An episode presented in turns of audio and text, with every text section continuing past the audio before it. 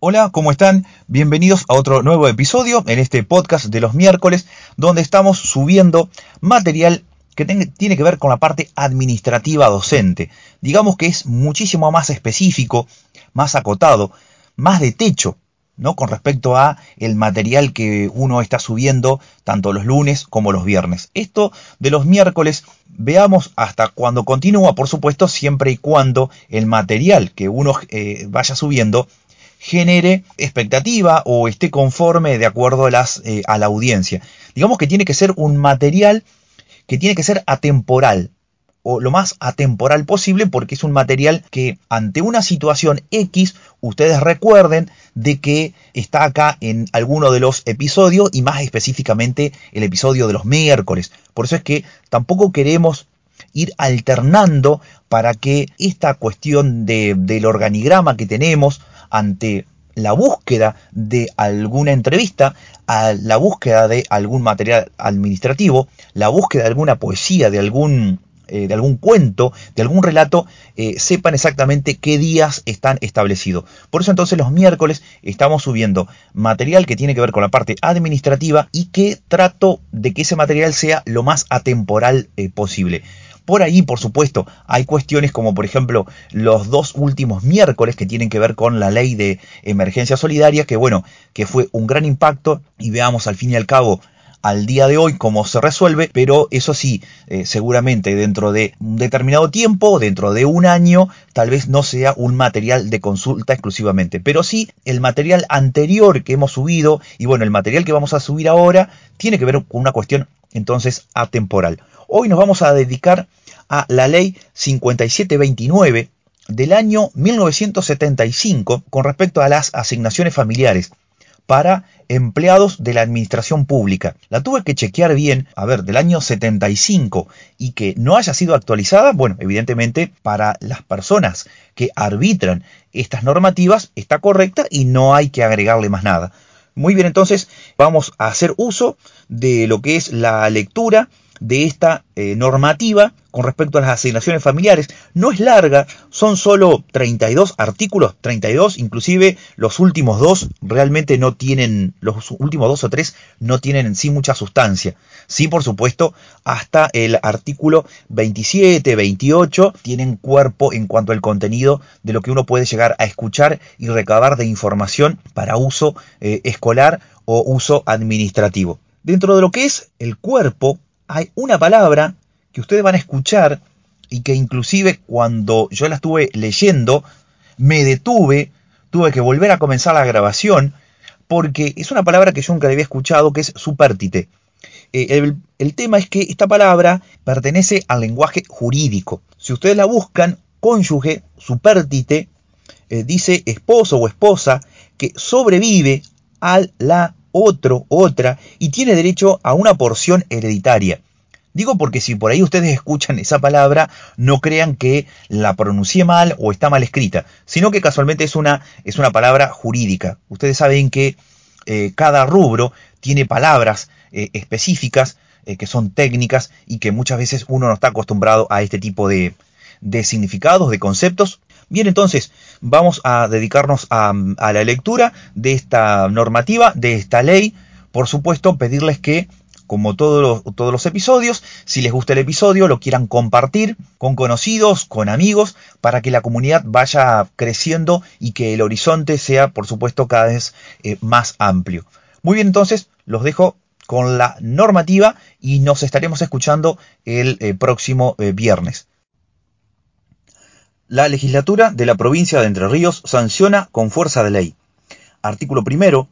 Los funcionarios, empleados y agentes que en forma permanente o transitoria se desempeñen en cualquiera de los poderes del Estado provincial, sus reparticiones u organismos centralizados, descentralizados o autárquicos, aunque los cargos fueran de carácter electivo o la prestación de servicios se estableciera mediante contrato a plazo, y los beneficiarios del régimen de jubilaciones y pensiones de la provincia gozarán de las siguientes prestaciones de acuerdo a las condiciones previstas en la presente.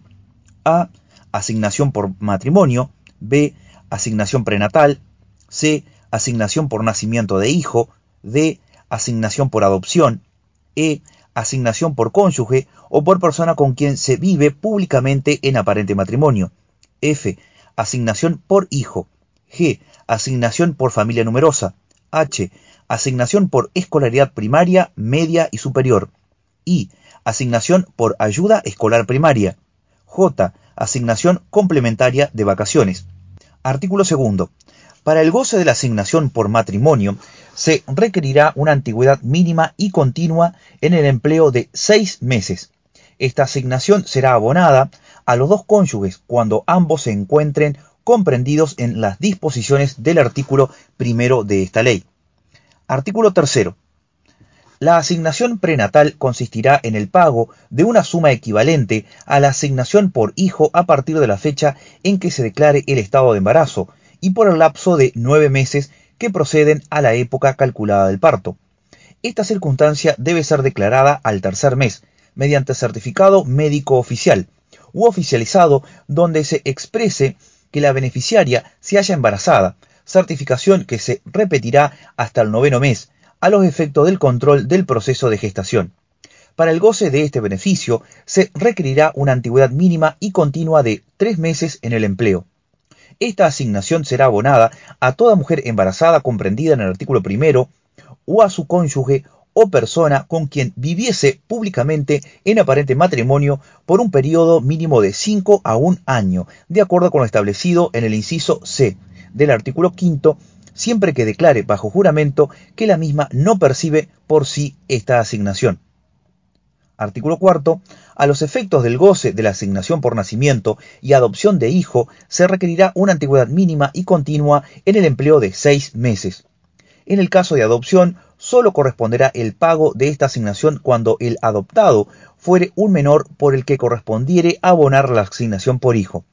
La asignación por nacimiento de hijo corresponde aun cuando el mismo se produzca sin vida y por cada hijo en caso de nacimiento múltiple. Artículo 5. La asignación por cónyuge o persona con quien se viviese públicamente en aparente matrimonio se abonará mensualmente. A. Por esposa. A cargo o quien se conviva, aunque trabaje en relación de dependencia o por cuenta propia o goce de algún beneficio previsional. B. Por esposo. A cargo e inválido en forma total, siempre que no gozare de algún beneficio previsional o graciable, salvo en este último caso que renunciase a la respectiva prestación, ni perciba rentas por un monto mensual superior a la pensión mínima que corresponda en el régimen de jubilaciones y pensiones de la provincia. C. Por persona con quien se viviese públicamente en aparente matrimonio, si dicha convivencia alcanzase a un periodo mínimo de cinco años inmediatamente anterior a la época desde la cual corresponda la percepción de esta asignación, y se cumpliera con las demás condiciones previstas en los dos incisos anteriores, según se tratare de varón o mujer, cualquiera sea la situación legal de ambos, siempre que no se pague o corresponda pagar asignación por esposa o esposo. El término de convivencia establecido anteriormente se reducirá a un año en los casos en que exista un hijo reconocido por ambos progenitores. La asignación por cónyuge a que se refiere este artículo se percibirá aún cuando se acreditare el vínculo mediante matrimonio celebrado en el extranjero, con impedimento de ligamen de acuerdo con las leyes del país en los casos en que dicha asignación se pague o corresponda ser pagada al anterior cónyuge. Artículo sexto. La asignación por hijo se abonará mensualmente por cada hijo soltero a cargo, incapacitado o menor de 18 años, que concurra regularmente al establecimiento de enseñanza primaria o que haya completado dicho ciclo, aunque trabaje en relación de dependencia o por cuenta propia, o goce de algún beneficio previsional. La edad de 18 años fijada en el párrafo anterior se extenderá hasta el cumplimiento de los 23 años cuando se tratare de hijo que, acreditando las demás condiciones, cursare regularmente estudios secundarios u universitarios, y no trabajaren en relación de dependencia ni gozaren de beneficios jubilatorios otorgados con la computación de servicios presentados con posterioridad al cumplimiento de 18 años de edad. El monto de esta asignación se duplicará cuando el hijo a cargo fuera incapacitado. Artículo séptimo. Para el goce de asignaciones referidas a los dos artículos anteriores, se requerirá una antigüedad mínima y continua de 15 días en el empleo. Artículo octavo. La asignación por familia numerosa corresponde mensualmente a quien tenga por lo menos tres hijos con derecho a gozar de la asignación por hijo, a partir del tercero inclusive. Artículo 9. En las condiciones fijadas por los artículos anteriores, las asignaciones por hijo y familia numerosa corresponderán a.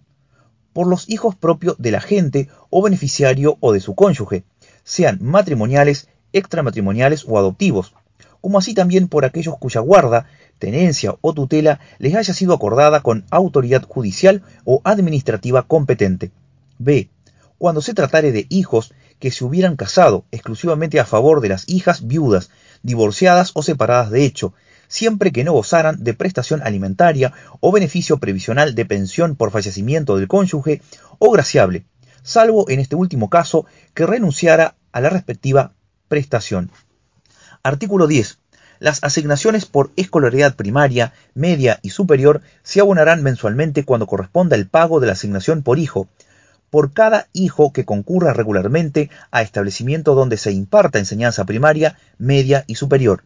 El monto de la asignación por escolaridad obligatoria y no obligatoria se abonará duplicando cuando el hijo, de cualquier edad, tuviese el certificado de discapacidad y concurra a establecimientos oficial o privado supervisado por autoridad competente, donde se imparta educación común o especial, así como la concurrencia a establecimiento oficial o privado supervisado por autoridad competente en el que se presten servicios de rehabilitación exclusivamente. El pago de estas asignaciones será mensual y procederá en el periodo de vacaciones inclusive. Artículo 11. La reglamentación que dicte el Poder Ejecutivo establecerá los estudios y establecimientos educacionales a que se refiere esta ley, como también la forma y modo de acreditar la regularidad de aquellos. Artículo 12. La asignación de ayuda escolar primaria se hará efectiva anualmente en el mes de marzo de cada año o en el que comience el año lectivo, solo en aquellos casos en que exista derecho a la precepción de la asignación por escolaridad primaria. Artículo 13. La asignación anual complementaria de vacaciones consistirá en la duplicación de los montos que se tuviera derecho a percibir en el mes de enero de cada año en concepto de las asignaciones previstas por la presente ley, con excepción de los por matrimonio, prenatal, nacimiento de hijo, adopción y de ayuda escolar primaria. Artículo 14. La asignación por padre corresponde por cada progenitor en las mismas condiciones que la asignación por esposo, comprendiendo inclusive a las personas con quien se hubiere vuelto a casar el progenitor supertite. Artículo 15. La asignación por hermano corresponde a las mismas condiciones que la asignación por hijo, comprendiendo inclusive a los hijos propios de la persona con quien se hubiere vuelto a casar el progenitor supertite. Artículo 16 la percepción del incremento del haber de pensión de cada hijo consagrado en el régimen de jubilaciones y pensiones de la provincia e incompatible con el goce de la asignación familiar por hijo, pudiendo optarse por una u otra prestación. Artículo 17. Establezcase que, con excepción de la asignación por matrimonio, no se podrán abonar más de una vez asignación que tengan su origen en la misma causa. A tales efectos se observarán las siguientes reglas. A cuando ambos cónyuges presten servicio en la administración provincial serán pagadas al varón, salvo los casos de divorcio o separación de hecho en que se efectivizarán a favor del cónyuge a cuyo cargo se encontraren los hijos y demás parientes, de acuerdo con lo que determinare la reglamentación. B. Cuando uno de los cónyuges preste servicio en la administración provincial y el otro en un régimen distinto, solo podrán ser percibidos por el que se desempeñe en la provincia, cualquiera fuese su sexo, si el mismo acreditare una antigüedad igual o superior a la del otro cónyuge. C. Cuando un mismo agente desempeñare en forma de simultánea más de una actividad o empleo y alguno de ellos no correspondiera a la administración provincial, únicamente podrán ser abonados en el régimen de la provincia, si en él se acreditare una antigüedad igual o superior a la de los demás en el caso de que todos los empleos correspondieran a la administración provincial, serán efectivizadas exclusivamente en uno de ellos, a opción del interesado. D. Cuando una misma persona gozare más de una prestación en el régimen de provisión de la provincia, solo serán percibidos en una de ellas. E. Cuando ambos cónyuges revistieran el carácter de beneficiarios en el régimen de previsión de la provincia, serán abonados a uno de ellos, de conformidad a lo establecido en el inciso A. F. Cuando la prestación de uno de los cónyuges o cuando alguna de las prestaciones del titular de más de un beneficiario no correspondiera al régimen de previsión provincial, solo podrán ser percibidas en el mismo si el beneficiario que en él se devengue fuera de un monto igual o superior a los demás, cualquiera sea el sexo del beneficiario. Artículo 18. Establezcase, con excepción de la asignación por matrimonio, que el jubilado, retirado o pensionado no tendrá derecho a la asignación familiar instituida por esta ley, si él o su cónyuge desempeñaran actividades de cualquier naturaleza.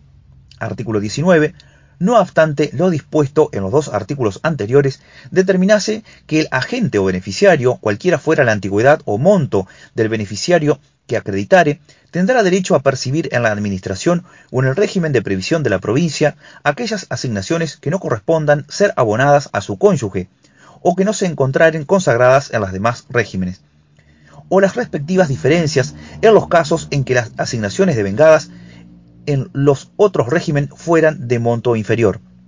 Artículo 20. Los jubilados y pensionados gozarán de las asignaciones familiares sin sujeción o antigüedad en su carácter de beneficiarios. Artículo 21. Las asignaciones familiares no se considerarán a ningún efecto como integrantes del sueldo o haber del agente o beneficiarios comprendidos en la presente. Artículo 22 establezcase como condición para el goce de la asignación que consagra esta ley que quienes las gozaren residirán en el país, salvo que la ausencia obedezca a razones atendibles a juicio de las autoridades encargadas de su aplicación. Artículo 23. Sin perjuicio de lo establecido en esta ley, por la reglamentación que dicte el Poder Ejecutivo se determinará la documentación y demás requisitos que se deberán acreditar para el goce de las asignaciones familiares.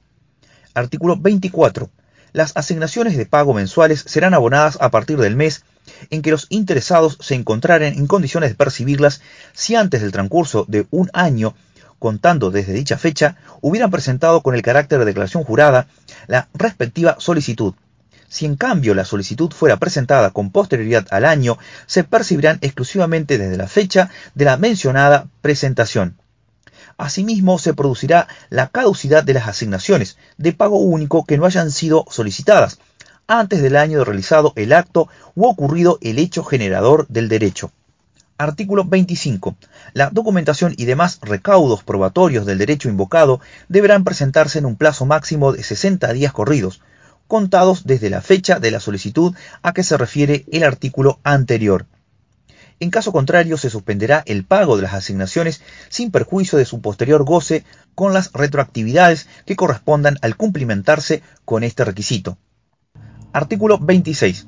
Las asignaciones familiares se liquidarán sin deducción cuando el agente haya prestado servicio el 50% de los días laborables del mes respectivo, como mínimo no computándose como inasistencia a tales efectos las licencias y justificaciones con goce de sueldo.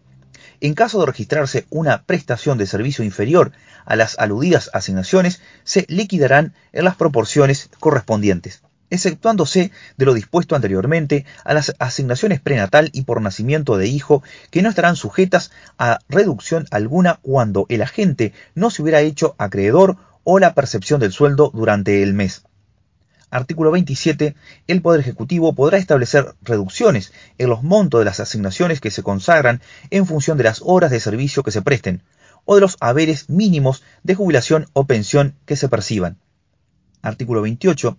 Quienes por cualquier causa hayan percibido indebidamente asignaciones familiares deberán reintegrar el respectivo importe sin perjuicio de las acciones penales que pudieran corresponder. Artículo 29. La Dirección General de Personal para el sector activo y la Caja de Jubilaciones y Pensiones de la provincia para el sector pasivo serán los organismos encargados de la aplicación de esta ley. Artículo 30. Sin perjuicio de lo establecido en el artículo siguiente, determinarse que la presente ley comenzará a regir a partir del 1 de noviembre de 1975. Artículo 31. Los gastos que demande el cumplimiento de la presente serán atendidos con fondos provenientes de rentas generales y o tratándose de personal en actividad con recursos afectados y propios de los organismos descentralizados, dejándose establecido que los beneficios previstos en esta ley no consagrados en la legislación anterior serán efectivos cuando el Poder Ejecutivo se encuentre en condiciones de suministrar los fondos necesarios a tales fines. Artículos 32. El Poder Ejecutivo, de acuerdo con las posibilidades económico-financieras de la provincia y con lo que en la materia se establezca en el orden nacional, queda facultado a. para fijar el monto de las asignaciones previstas en esta ley, sin perjuicio de que las consagradas en la legislación anterior se continúen abonando en las sumas en que se hayan venido percibiendo mientras no se hagan uso de esta potestad. B. Para instituir un complemento variable en función de las cargas de familia y de las remuneraciones o haberes que se perciban más las asignaciones por personas que generen derecho a las mismas. Artículo 33.